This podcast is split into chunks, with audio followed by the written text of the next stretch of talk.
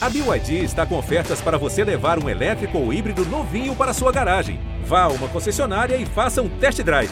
BYD, construa seus sonhos.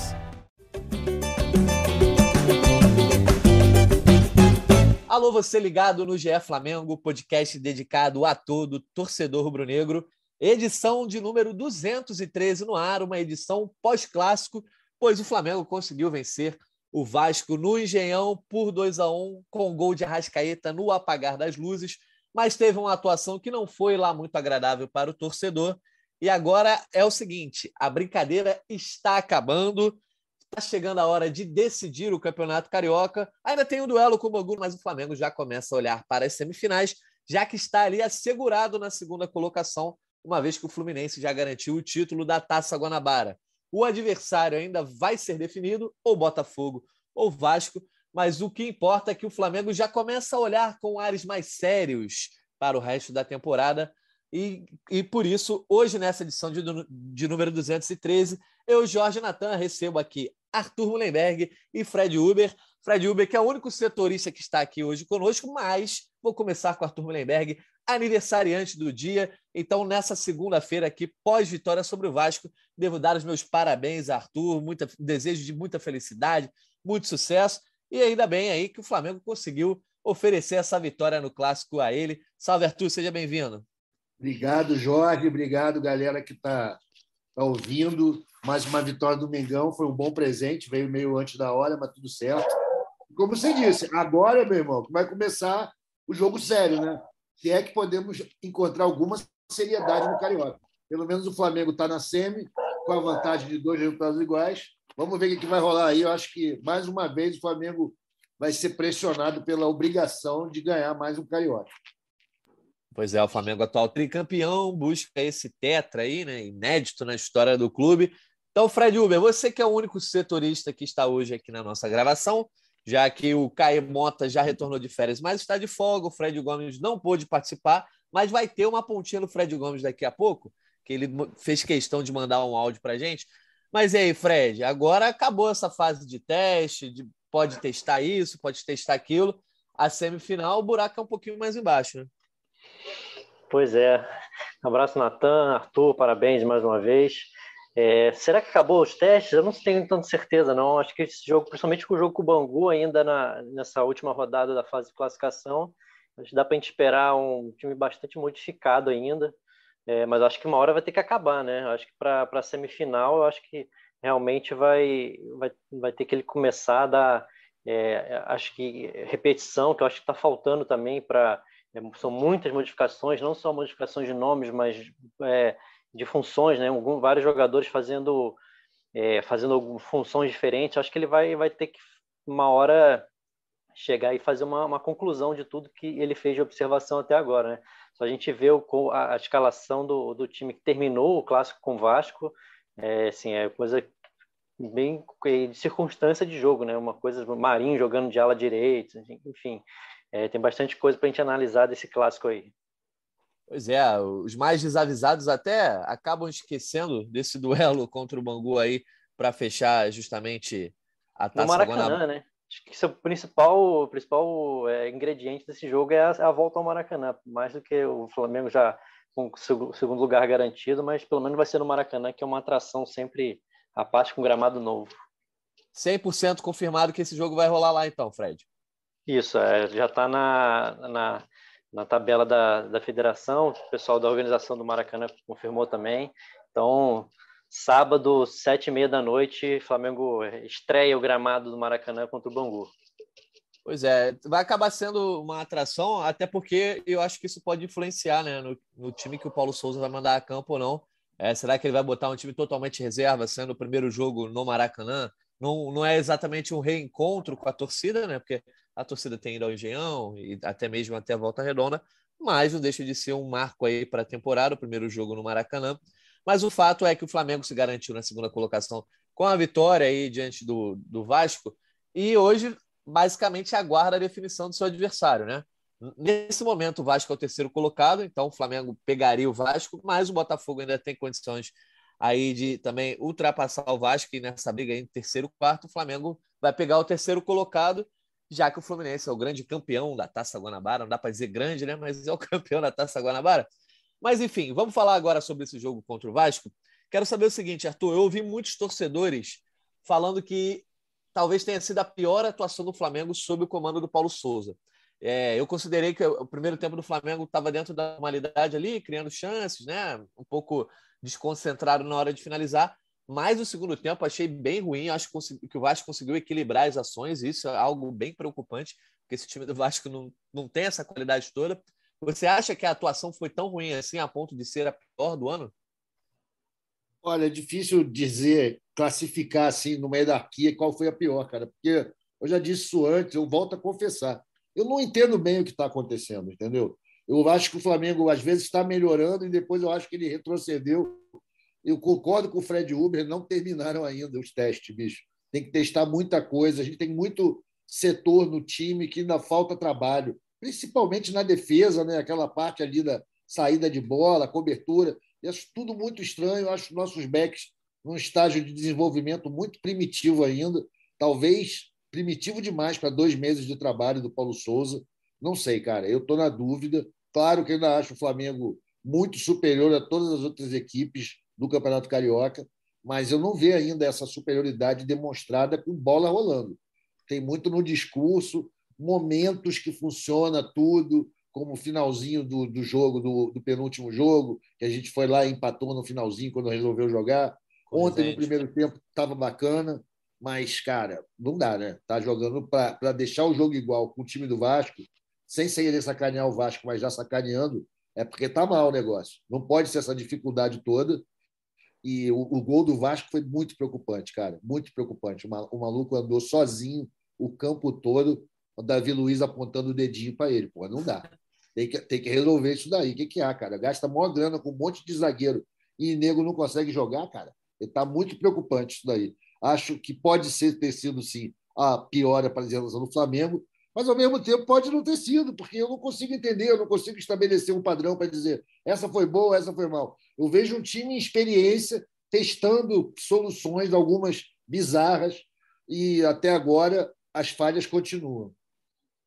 Perfeito. É, o Fred, era o tipo de jogo né, que chegou ali aos 87, né, aos 42, 40 e poucos ali, o pessoal já estava meio que resignado, achando que o Flamengo ficaria no empate com o Vasco, e já estava com, com, o porrete pronto né, para dar porrada em todo mundo que fosse necessário, desde o Paulo Souza até o Davi Luiz, Andrés Pereira. Acaba que o Arrascaeta tira um gol da cartola, né? A gente vai falar depois dele também, mas ele garante um resultado que também traz certa tranquilidade para trabalhar durante a semana. Só que a galera já estava com todas as críticas prontas ali para serem metralhadas, e dessa vez eu acho que são críticas bastante justas, né? É, e pô, foi uma pressão ali no final com, meio esquisita, né? Porque um monte de gente dentro da área, mas assim, sem criar muitas chances é, é de gol.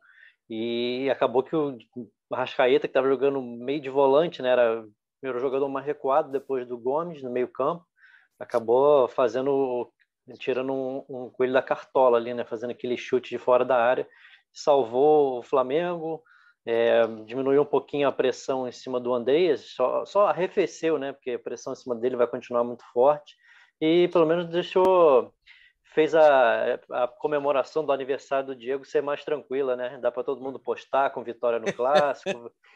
Arthur Mulherbeck, você foi chamado aí para essa festa? Pô, não, cara, eu não sou dessa galera, não, mas eu adoraria ir nessa festinha, pô, ontem, depois da vitória, mas não fui chamado. Mas tá tudo certo, acho que os jogadores também têm que ter a bolha deles. Não sei se um mala que nem eu no meio lá ia cortar a onda dos caras. Se reunirem só a galerinha mesmo, que eles precisam conversar bastante. É, o interessante é isso, que o resultado acaba dando essa tranquilidade para os caras poderem zoar mais, ou pelo menos compartilhar isso nas redes sociais, né? Porque se empata e horas depois os caras estão lá pulando, cantando, a torcida ia vir para dentro dos jogadores. Mas o que eu quero conversar com vocês agora é o seguinte: é, o Flamengo teve uma queda de rendimento tanto quanto brusca dentro do jogo, e isso tem acontecido em várias partidas, né, Arthur? Você mesmo estava falando aí. O Flamengo é um time que não tem um padrão. Ele tem momentos muito bons em alguns jogos, momentos muito, muito ruins em outros jogos, e essa oscilação nunca, você nunca consegue enxergar exatamente qual é o caminho. Ah, o Flamengo que vai ser longo, eh, que vai se apresentar ao longo da temporada É o Flamengo que vai bem em alguns momentos, ou é esse Flamengo que dá mole a ponto de levar dois gols do Rezende ali, enfim, falta de concentração. É, você acha que é mais uma questão ainda de não estar tá se entendendo taticamente, ou muito por conta dessa coisa do ritmo de início de temporada? Ah, só o carioca, aquela coisa da falta de concentração. Ah, Natan, isso, esses dois fatores que você levantou, a possibilidade de serem a razão para essa performance abaixo do que a gente espera, tem tudo a ver, mas acho que tem mais a ver o que o Paulo Souza falou depois do jogo com o Rezende, cara. É uma questão de foco. Acho que o time do Flamengo todo joga muito relax, joga muito tranquilo, joga muito sem fome. E isso daí não dá, né? O time tem que ter fome, tem que ter intensidade, tem que querer ganhar tudo. Acho esse time um pouco acomodado. A, impressão que dá é que eles. Ah, a gente sabe que a gente joga pra caramba, na hora que precisar, a gente vai jogar. E não tem sido bem assim, né?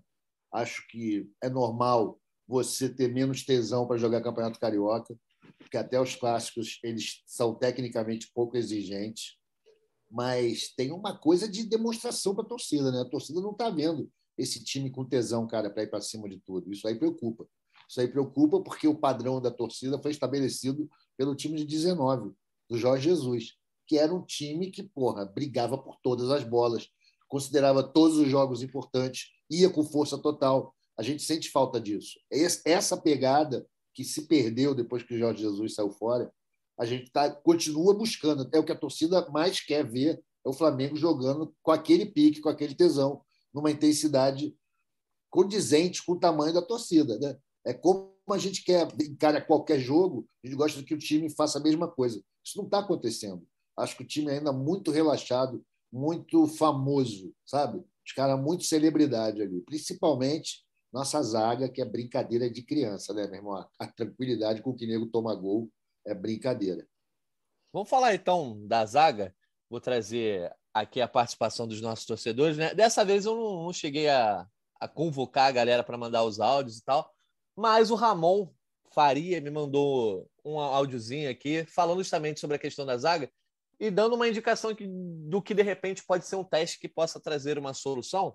Então vou pedir para o nosso editor Rafa Timóteo colocar aí no ar o áudio do Ramon. Fala, Natanzinho, galera do GE. Pô, o Paulo Souza, cara, já testou Everton Ribeiro na esquerda, já testou um monte de jogador fora de posição, mas a zaga que a gente está precisando de zagueiro, que não chega alguém aí para firmar posição. O nosso querido PS não testou ainda o Ilharão lá, que convenhamos, não está jogando nada ali como volante, está perdidinho depois que precisou fazer essa linha de volantes ali lado a lado. O Ilharão está perdidinho. E enquanto isso a gente está precisando de zagueiro e o, os mil e um testes feitos pelo nosso Mister não passou pelo teste do Ilharão na zaga. O que, que vocês acham disso aí, meus amigos? Pois é, eu acho que era um. Já que está fazendo tantos testes, né, inúmeros, inúmeras observações, eu acho que valeria sim, até porque Flamengo tem poucas opções ali para aquele lado. O Fabrício Bruno acabou que está jogando até mais, é, mais minutos né, do que porque não tem, por exemplo, o Gustavo Henrique, que ainda está voltando de lesão, não é um cara que, quer, que tenha velocidade para jogar pelo, mais pelo lado. Eu acho que seria só, só, só tem Fabrício Bruno e Noga. Acho que o Arão seria interessante, sim, ser observado. Acho que ele tem, ele teve, foi um, uma observação do Rogério Ceni, foi, acho que foi positiva. Eu acho que ele tem as características que pode encaixar ali, até para uma situação de jogo, né? Não necessariamente para ele, ele ser é, para brigar por uma vaga titular ali na defesa, mas por uma situação de jogo também, né? Ontem, só a gente lembrar que ontem a, a, o trio é, defensivo que terminou o jogo foi o Rodinei, Davi Luiz e Felipe Luiz. Então acho que o, o Arão tem capacidade sim para fazer essa última linha defensiva e merecia um, um, uma, uma, observação. Até pode ser bom para o próprio Arão, caso o Flamengo consiga é, contratar, por exemplo, um Thiago Mendes da vida e seria mais uma opção para o Arão disputar a vaga na equipe. É, até, até porque o Thiago Maia tá para voltar, né, o Fred, depois daquele Sim, tem o Thiago Maia também. É, e aí você tem o João Gomes jogando muita bola, né? Tem o Andrés, que por mais que tenha toda a questão polêmica e volta do Andrés, que a gente vai falar daqui a pouco, é, mas também é uma opção ali. E o Arão não tem jogado tão, tão bem né, na cabeça de área, embora seja um grande jogador. eu acho que seria um teste interessante. Te agrada esse teste, Arthur? Porque você está reclamando bastante da zaga. Eu já emendo a segunda pergunta, que nem jornalista emenda na coletiva. Qual seria a tua zaga titular, né? Diante do que a gente tem visto, porque assim, segurança eu acho que nenhum dos zagueiros tem passado nesse momento, nem mesmo o Davi Luiz. Olha, Natan, eu acho que testar o Arão, como nosso amigo sugeriu, não é baburrice. Era bom fazer isso, até porque ele já foi testado anteriormente, né? no auge do cenismo, e talvez tenha sido a única inovação que o Rogério Ceni conseguiu emplacar no time que ele pegou do Jesus e que funcionou durante um tempo, né? Não sei como é que vai ser agora, cara, porque eu tenho visto, eu concordo com o cara, o Arão não está brilhando ali jogando na, na, na, na volância, não está dando certo. Não está brilhando, não está aparecendo, inclusive tem falhado. Agora, será que vai dar certo com esses caras aí? Fabrício Bruno entrou deu uma segurada, porque estava pior antes dele chegar. Ele é meio caneludo, mas ele vai nas bolas, né, cara? A gente tem um problema do Felipe Luiz e do Davi Luiz, que é um problema, porra, de geração, né? Os caras não vão em todas mesmo, os caras correm menos, os caras querem jogar muito pelo atalho e eu acho que está falhando bastante nesse, nesse, nesse ponto. A falta que o Rodrigo Caio está fazendo é enorme, apesar da gente também ter convivido durante muito tempo com as ausências dele, ele, quando teve bem, junto com o Maria, era uma zaga histórica. E a gente tem esse padrão. A gente quer encontrar aquele tipo de, de entrosamento de defesa jogando daquela maneira. Não está rolando, né? Está muito difícil. A gente não confia nem no Léo Pereira, nem no Gustavo Henrique. E, pô, cara, tá muito difícil mesmo. Eu não sei, não sei se vai funcionar. E eu não tenho uma zaga no colete para sugerir para o Paulo Souza. Ele que dê seus pulos e que consiga, pô. Ele tem que lutar, ele ganha uma grana para isso. Encontrar os isso. Pô, eu não sei sugerir, cara. Talvez botar o Arão é tipo uma, uma medida desesperada. Né? A gente sabe que ele não é zagueiro de origem. Ele aprendeu a jogar de zagueiro outro dia. Ele dava os mole também. Quando, mesmo quando jogando na boa fase com o Senna, ele não é especialista. Tem que dar esse desconto para ele. Enfim, cara, o Flamengo tem seus desafios aí. Acho que o João Gomes está vindo com muita força de futebol, né? Com a, mostrando com a bola que ele merece ser considerado. O Andreas está jogando no cartão de crédito. Não sei se o Thiago Maia vai entrar bem agora, voltando dessa contusão que arrebentaram a canela dele. Tem, Paulo Souza não tá, tem, tem um problemaço aí para começar agora as competições sérias. Ele não sei se aproveitou bem esses dois meses que ele teve para trabalhar o time. O Fred, ao longo desses dois meses aí, um dos pilares do trabalho do Paulo Souza foi justamente o novo esquema com três zagueiros, né? Ele basicamente usou em todos os jogos é, esse esquema, teve uma exceção ou outra, é, mas você acha que a falta desse padrão defensivo, é, o time não está conseguindo é, se estabelecer bem na marcação e está levando é, gols em diversos jogos, coloca em xeque esse esquema com três zagueiros? Ou você acha que ele, por exemplo, tem que esperar a volta do Rodrigo Caio, que pode ser um pilar para esse sistema? Ah, eu acho que não. Assim, em relação ao sistema tático, acho que não é isso. Eu acho que até faz parte do, do processo de adaptação também. Eu acho que até tem sido bem, bem razoável a adaptação desse com esse esquema, com, com essa linha defensiva de, de três zagueiros. Eu acho que muito pelo, pelo Felipe Luiz, eu acho que ele tem feito, conseguido diminuir muito o impacto dessa mudança para o time. É impressionante como o futebol. Estava analisando depois do jogo os números, é, é impressionante como o, o do meio campo para trás é ele é o, é o dono do time, tudo passa pelo pé dele. Ele deu 88 passes na partida, assim, errou seis passes. E, então, o segundo que mais deu passes foi o Davi Luiz, foi 48, se eu não me engano. Então, é impressionante como a bola passa pelo pé do Felipe Luiz e ele consegue, é, às vezes, até disfarçar algum problema de, desse, de adaptação. É, até dando pitaco na pergunta que você fez para o Arthur, acho que, por enquanto, é, sem, ainda, sem contar ainda com o Rodrigo Caio, acho que Fabrício Bruno, Davi Luiz e Felipe Luiz é o que foi o, o trio que teve melhor desempenho até agora e acho que a tendência é melhorar com, com o passar do tempo, acho que com um pouquinho de repetição também, que eu acho que, que é importante. Cara, vamos falar então um pouquinho do Davi Luiz, porque obviamente é um grande jogador, isso não tem dúvida. Ajuda muito na saída de bola, mas eu tô achando que nos, assim, bola na área, o Davi Luiz é soberano. É, questão no corpo a corpo, Davi Luiz é soberano enquanto meu cachorro dá uma latida aqui, é, mas na hora da transição defensiva, como os comentaristas modernos gostam de dizer, né? quando o Flamengo vem andando para trás, enfim, está levando um contra-ataque. Eu acho que o Davi Luiz ainda está pecando bastante posicionamento, e isso ficou evidente no gol do Gabriel Peck de ontem, porque a torcida, obviamente, pegou no pé do Andrés, porque ele perde a bola ali no meio de campo. Mas o Andrés tinha ainda três, quatro homens ali atrás da linha da bola que voltaram recompondo. Só que o Davi Luiz, como xerifão na zaga, ele pede calma para que ninguém chegue dando bote no PEC, porque ele vai chegar para abafar. Só que aí ele oferece o lado de fora, né? Para o PEC, achando que ele vai cortar para dentro, e o PEC tem o, o gol livre para bater, bater de pé direito, mesmo que ele seja canhoto. Enfim, eu achei que o Davi Luiz teve bastante culpa, né? Errou bastante nesse lance. E aí quero saber de você, Arthur. Tem, tem como colocar alguém mais culpado ou não nesse lance? E segundo, o que, que você tem achado do Davi Luiz? Porque, assim, a mim ele não tem passado a segurança que eu esperava quando ele chegou na temporada passada. Cara, o lance dele do gol ontem é óbvio que ele tem responsabilidade tamanha igual a do, do Andreas. Muito parecido com o lance da Libertadores, né?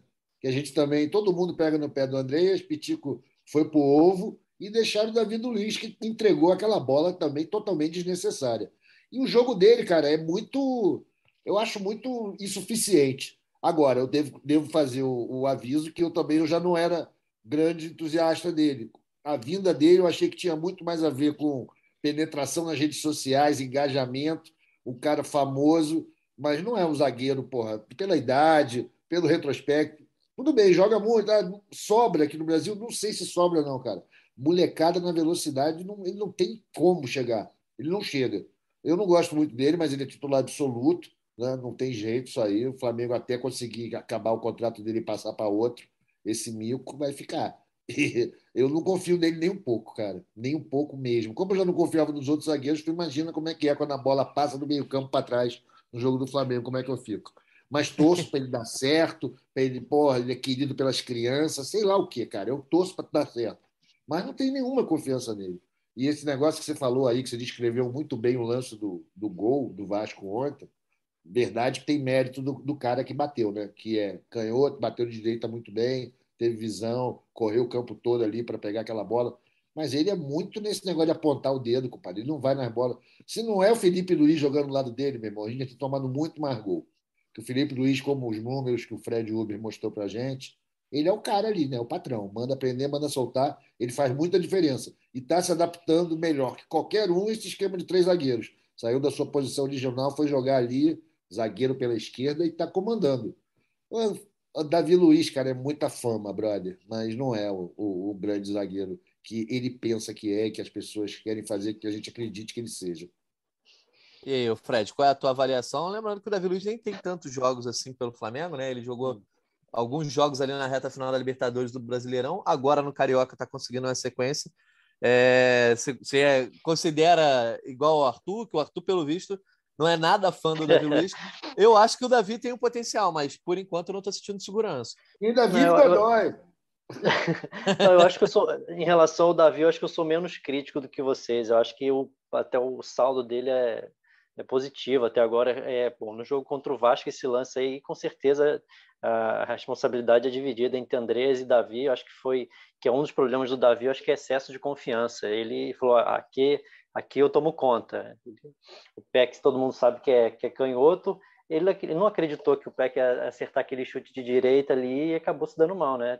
Provavelmente o Peck vai de, de perna direita, vai chutar 10 vezes ali vai acertar uma, mas acabou acertando. Isso que ele, o Davi peca às vezes pela, pelo excesso de confiança, até às vezes nas subidas ao ataque, nos lançamentos. Mas eu acho que, é, acho que no geral ele tem, tem um saldo positivo. É, e a, primeira vez que ele está tendo, acho que um pouquinho de, de ritmo, de, de sequência também, né? Ano passado, como você falou, ele às vezes ficava, ele foi, era, ele era escalado nos jogos grandes. Ele jogava um jogo, ficava dois, três fora. Esse agora que está conseguindo ter um pouquinho mais de, de minutagem, assim, de ritmo, acho que a tendência é melhorar.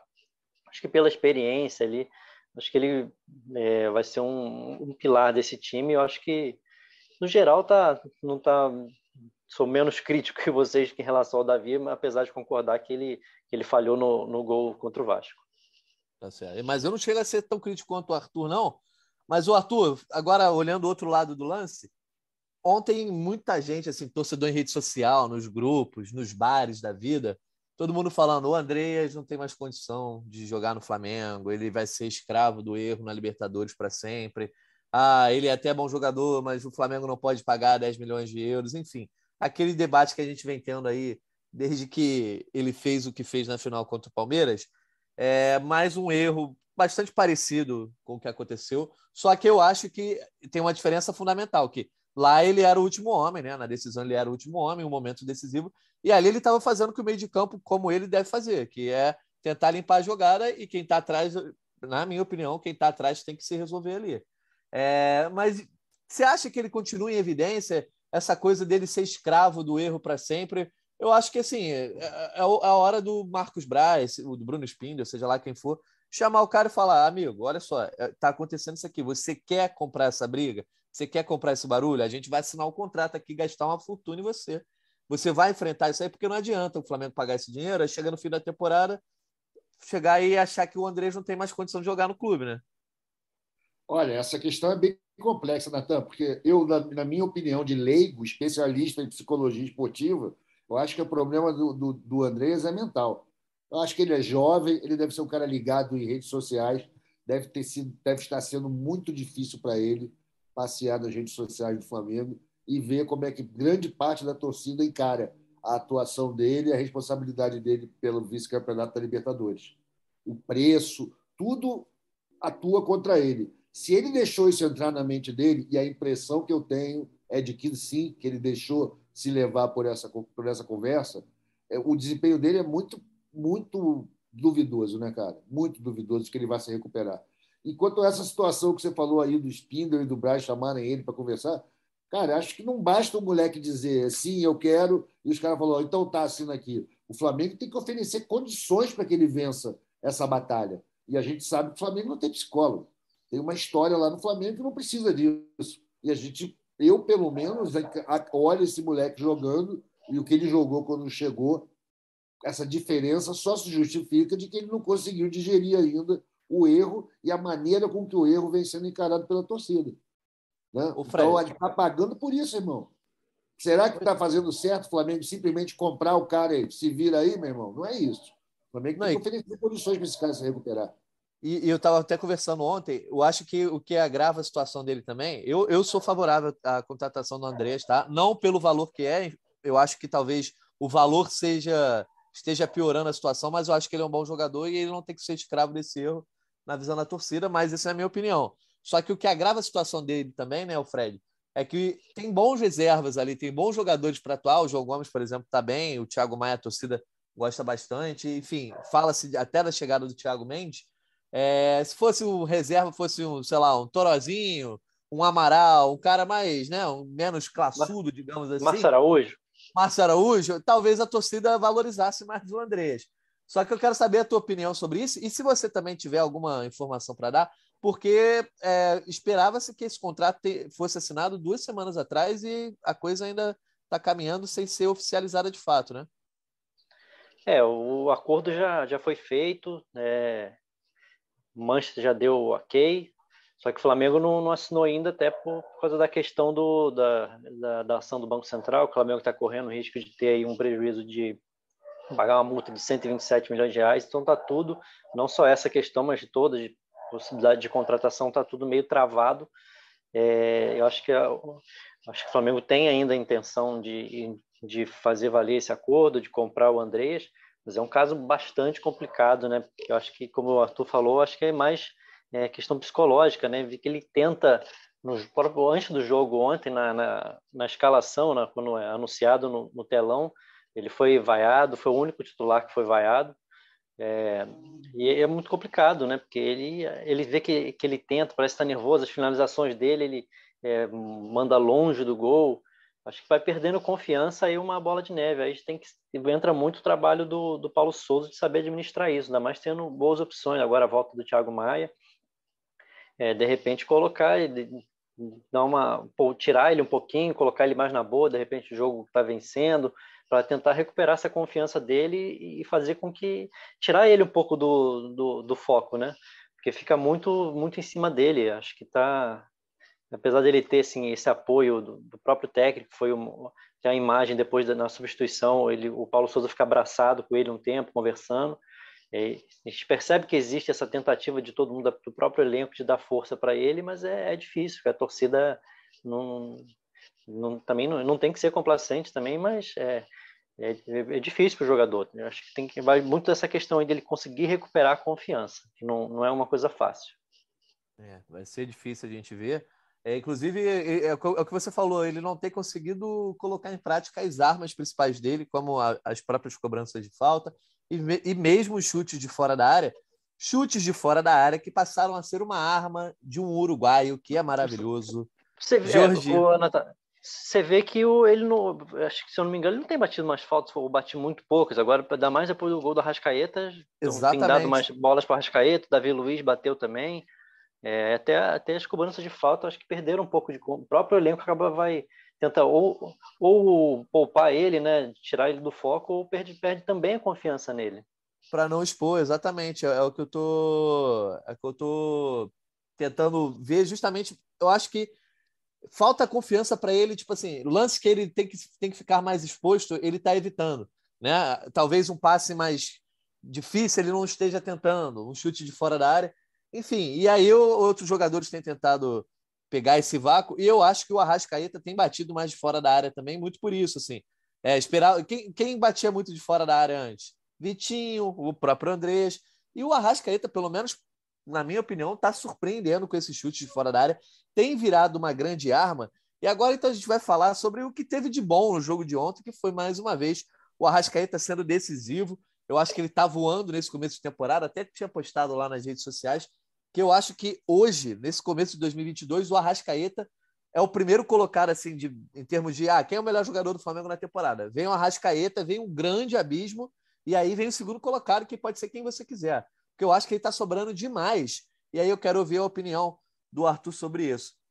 É, Natan, você falou a verdade, né, cara? O Arrascaeta tem se destacado não apenas nessa batida de fora da área, ele bate muito bem na bola, realmente ele assumiu esse papel que antes ficava mais com o Vitinho e anteriormente com o Gerson, né? A gente tem tentado, e ele, e ele acerta, ele bate muito bem na bola, ele faz diferença, está carregando o time do Flamengo nas costas. Se, se não é não é a primeira vez que ele resolve um jogo. Nesse campeonato carioca, ele tem sido o melhor jogador com consistência no Flamengo. Depois que entrou, só melhora. E vamos ver como é que vai ser aí na frente, cara. Com, quando os outros jogadores chegarem no nível dele, pelo menos de preparo, acho que aí vai começar a brincadeira de verdade. Eu acho que ele é o parâmetro hoje em dia no elenco, tecnicamente, porque até Gabigol também não anda muito bem, né? Bruno Henrique, a mesma coisa. Esses caras precisam alcançar o nível do, de competitividade do, da, do Arrascaeta. É aí vai começar o Flamengo a jogar de verdade. Ele, para mim, o time tem que ser montado em torno dele e acabou. É ele mais quem der. É, hoje, hoje parece ser, o, nesse momento da temporada, o único jogador que é confiável mesmo de você falar, pô, na dificuldade o cara vai aparecer, que como já foi o Gabigol em algum momento da trajetória dele, já foi Bruno Henrique, mas neste começo de 2022 né? Eles dois não têm sido tão confiáveis assim, no sentido de que dá a bola no Gabriel que ele vai resolver. O Arrascaeta tem feito isso, mas nem tudo são flores, né, Fred Uber? O Arrascaeta está pré-selecionado aí é, para os últimos jogos do Uruguai nas eliminatórias é, sul-americanas, agora no fim de março, e há uma grande chance dele desfalcar o Flamengo, pelo menos em algum momento das finais do Carioca, né? É, tem que ver exatamente qual é a programação do Uruguai, enfim, se tem viabilidade para ele conseguir retornar, mas isso já soa como um grande alerta para o Paulo Souza. Né? Com certeza, né? concordo com vocês que o Arrascaeta é disparado o melhor jogador do Flamengo na temporada, é, até por, pela, por ser muito decisivo. Eu acho que o Felipe Luiz também está muito bem, mas é um cara que joga mais atrás, né? não é um cara que vai chegar e decidir jogos. Então, por isso, acho que o Arrascaeta é o mais importante e isso é um risco enorme para o Flamengo, de não só o Arrascaeta, como os convocados é, para esses jogos da eliminatória de Brasil, é, como Gabriel, Everton Ribeiro. Mas realmente o time sem ele é, perde muito, perde muito, fica muito comum sem o Arrascaeta. Perfeito. Então a gente vai caminhando para a nossa reta final aqui, só para repassar a agenda do Flamengo aí nas próximas semanas. No caso, o Flamengo joga o último jogo da Taça Guanabara no dia 12 de março E aí, Fred, já tem uma definição em termos de data, o Flamengo, que dia que vai jogar, ou é a TV que ainda vai decidir isso? Ah, se o Flamengo joga no sábado, joga no domingo? É, ainda não foi, ainda não foi divulgado no, no site da Ferg. É, ainda vão ficar nessa defini é, em definição aí para saber a partir do, do desmembramento, né, do, das, das semifinais, o que, que vai ser, de que dia que vai ser. Até por isso o Flamengo está tá vendo em relação a desfalques também, né? De, como a gente falou aí do Arrascaeta. Pois é, e também já tem aí no horizonte não só o começo da Copa Libertadores, que está aí na fase, última fase eliminatória, e depois vamos ter a fase de grupo é, começando logo na sequência, mas o próprio Brasileirão já vai bater a porta daqui a pouco. Né? No dia 9 de abril, o Flamengo tem a estreia, estreia prevista contra o Atlético Goianiense. Enfim, muita água para rolar aí nesse momento. Quero saber o seguinte, Arthur Mullenberg, você que é o aniversariante de hoje, não vou pedir para dizer quantos anos você está completando, mas quero que você diga qual presente que você quer aí, primeiramente imediato, né, para esse time do Flamengo te oferecer. É o Tetra, Campeonato Carioca, você não quer saber de Carioca, você quer saber só do final do ano mesmo, Libertadores, Brasileirão. Diz aí para a gente ver se o Flamengo consegue te oferecer esse presente. Ô, oh, meu amigo, olha, eu vou dizer na humildade, cara. Eu gostaria de ver o presente, né? Tem que ser agora, porque não tem, faz sentido me dar presente depois. É o Flamengo jogando bem. Eu gostaria de ver o Flamengo jogando bem, independente de conquistar o Tetra Carioca, que é obrigatório, com ou sem a Rascaeta. Infelizmente, a pressão é real, porque a diferença de grana, de estrutura, de entrosamento, o Flamengo está há mais tempo com o time pronto, cara. Tem que ganhar esse campeonato com o pé nas costas. Não tem essa de Fluminense. Pelo amor de Deus. Mas isso aí não vai ser mérito, é obrigação. Mas eu gostaria de ver o time jogando bem, mesmo sem conquistar nada antes do brasileiro da Libertadores. Porque o que vale é brasileiro e Libertadores, né? Mas tá tudo certo. Quer ganhar mais o Carioquinha? Vamos ganhar. Mas jogando bem. Eu gostaria de voltar a ver o Flamengo jogando bem. Esse é o grande presente que o Flamengo pode me dar esse ano. Então vamos cortar esse áudio, vamos mandar para o elenco rubro-negro. Vai ser reproduzido no ah, vestiário antes das semifinais, né? Os caras me adoram. eu não posso te dar esse presente, mas eu posso te oferecer outro presente, que é um áudio de Fred Gomes, né, nosso setorista aqui de Flamengo, que ele fez questão de se manifestar nesse dia que você completa mais um ano de vida. Então, vou pedir para o nosso Rafael Timóteo, nosso diretor, editor, coordenador e todos os outros possível, possíveis, Rafa Timóteo, bota aí a mensagem que o Fred Fala galera, beleza? Hoje a minha participação vai ser igual a dos nossos amigos internautas aí. Não é pela caixa de correio do Natan, mas aqui no nosso grupo de WhatsApp. E como foi mais um joguinho sem muita graça no Carioca, é verdade que o Flamengo ganhou porque se esperava uma vitória com qualidade técnica muito maior.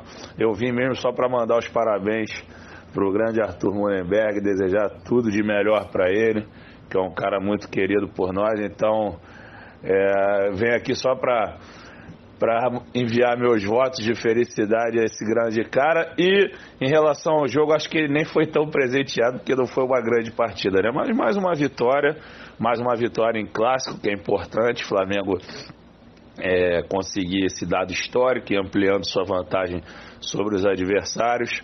Então é isso, parabéns para o Arthur, que ele seja muito feliz, porque ele ele merece. E é isso aí, galera. Na próxima edição, estou aí com vocês. Grande abraço. Tá aí então a mensagem do Fred, o Arthur. O Fred que também é aniversariante do mês de março aí, ele faz no dia 20 de março, aniversário, né? Grande morador ilustre de Copacabana, então você também pode ficar à vontade para responder o Fredão. Pô, valeu, meu amigo Fred, valeu pelo carinho.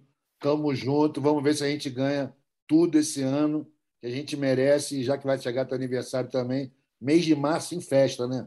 É o mês do Zico, né, compadre? É uma honra ter nascido no mesmo mês que o cara. Não importa. Então, pô, vamos em frente. Obrigadão, Fredão. Tamo junto. O Fred Gomes, o Arthur, que ele costuma nos aniversários dele sempre reunir a galera. Uma... Todas as alas da imprensa carioca vão no aniversário do Fred Gomes. Ele gosta de comemorar ali, tomando uma em Copacabana. E aí você vai desde os dos caras que se odeiam até os caras que se amam, todo mundo vai estar tá lá. Certamente agora a pandemia vai nos permitir tomar um chopinho com o Fred Gomes. Então, se Fred Uber puder, Arthur também, eu também, Caio Mota, vamos tentar prometer para os nossos ouvintes aqui um registro, né, do encontro aqui do GE Flamengo no aniversário de Fred Gomes, talvez, né? Vamos tentar colocar isso em prática? Vamos nessa, vai ser maneiro. Vamos embora. Imagina aquele áudio, aquele áudio do Fredão, assim, no auge da noite, ali, no final da noite, para ver aquela voz inalterada. Aquela voz dele, né? Aquela voz dele, assim, ó. É, ina... Muito bom. Então já vamos, vamos tentar combinar isso aí para o final de março. A gente vai faz... fazer um registro, uma imagem de todos os membros do GE Flamengo juntos. Mas, enfim, vamos encerrando por aqui a nossa edição de número 213. Agradecer ao Fred Uber. Fred Uber, se você tiver alguma informação, alguma coisa para dizer nos destaques finais, fique à vontade. Só, só lembrando a galera, então, do jogo com, com o Bangu, sábado, sete e meia da noite, volta do, do Maracanã. Vamos ver como é que. Acho que a principal atração nesse jogo aí vai ser o gramado, até mais do que o, o, o, time realmente, que já está com a classificação definida. Ver se esse gramado sintético aí vai ser um reforço para a temporada. E lembrar que vão ter, com certeza teremos mais aí. É, vai ser o décimo jogo do, do Paulo Souza e vai ser a décima, décima formação diferente, porque tem jogadores suspensos aí, Arão, Andreas estão suspensos e vão ter mais observações aí nessa última rodada é, da Taça Guanabara. Perfeito, Fred. Muito obrigado mais uma vez. Arthur Mullenberg, obrigado por ter separado aí um momento do seu dia de aniversário, de comemoração para poder estar tá aqui na resenha com a gente. Se quiser dar o seu destaque final também, mais uma vez, parabéns e curta aí todo o resto do seu dia para comemorar bastante. Obrigado, Natan. Porra, isso aqui é uma honra para mim, cara. Não reservei nada, é uma honra, é um momento divertido vir aqui fazer um podcast. Eu me amarro, falar do Flamengo. A gente não teve nem tempo muito de falar do jogo, né? Estamos falando das pessoas, mas foi uma vitória importante para ganhar clássico, galera. Só por isso mais uma vez, foi centésima, quinquagésima segunda vitória do Flamengo em 380 jogos contra o nosso tradicional freguês de São Januário. É isso aí, galera. Obrigado pelo carinho. Também estou com o Fred nesse, nessa onda aí agora, Flamengo, Maracanã. Volta importante para nossa casa, afinal o estádio está na nossa mão, né, cara? E o gramado. Vamos ver se esse gramado finalmente funciona. Já vi umas fotos, parece bonito, Claro que na Flá Twitter já encontraram vários defeitos na coloração, já disseram que não ficou bem feito o negócio. É assim mesmo. Vamos ver com a bola rolando no sábado. Só engenheiro agrônomo, né? Bando de engenheiro agrônomo. Ali, ali na, na Flateteira, cara, especialista em tudo, né? Parto de onça, atracação de saveiro, tudo. Lançamento aeroespacial. Mas vamos em frente, galera. A gente se fala aí depois do Flamengo e Bangu. Ô, Natan, só o último pitaco aqui que o pessoal é, publicou lá no site, enquanto a gente está gravando aqui, que o, tem um trio do Flamengo na pré-lista do Tite para a seleção. Né? Além do Everton Ribeiro e do Gabigol, tem Pedro também na pré-lista. Olha aí. Então, então, Pedro, Muito que a galera. Amigo. Tite é amigo demais. tem uma galera que tá doida para ver o Pedro fora do Flamengo por causa da seleção, né? Nem, nem precisa sair, Pedro. Aí, já tá, o Tite já tá te olhando. Mas eu, eu, sei que a gente já tinha se despedido, só que o Arthur falou que a gente nem comentou tanto do jogo. Eu queria levantar uma bola que eu não gosto muito de falar dessa coisa, mas é sempre é importante, tem torcedor que quer ouvir. Amigos, e o lance do João Gomes, que os vascaínos têm reclamado bastante? Tem motivo para reclamar? Não tem motivo? Segue o jogo? Segue o jogo, né? Não, bola no rosto, segue o jogo mão invisível do mercado, cara. O Vasco agora é empresa, tem que adaptar essas coisas. Boa, genial, genial. É isso, então a gente depois volta a falar aí sobre os próximos jogos do Flamengo. Vamos tentar retornar ainda essa semana. Deixa aqui a promessa para vocês, porque ainda tem muito jogo pela frente aí antes das decisões da, da Taça Guanabara, não, né? Do Campeonato Carioca. Enfim, Agradeço a todos os ouvintes que nos acompanharem mais essa edição aqui do GE Flamengo, também ao Arthur Mullenberg e ao Fred Uber. Lembrando que esse podcast tem edição e coordenação de Rafael Timóteo, Rafael Barros, na verdade, porque o nosso Rafael tem diversos sobrenomes, e, e gerência de André Amaral. Estamos de volta em breve, hein, galera? Muito obrigado e até a próxima. convite para falta, cobrança! Gol!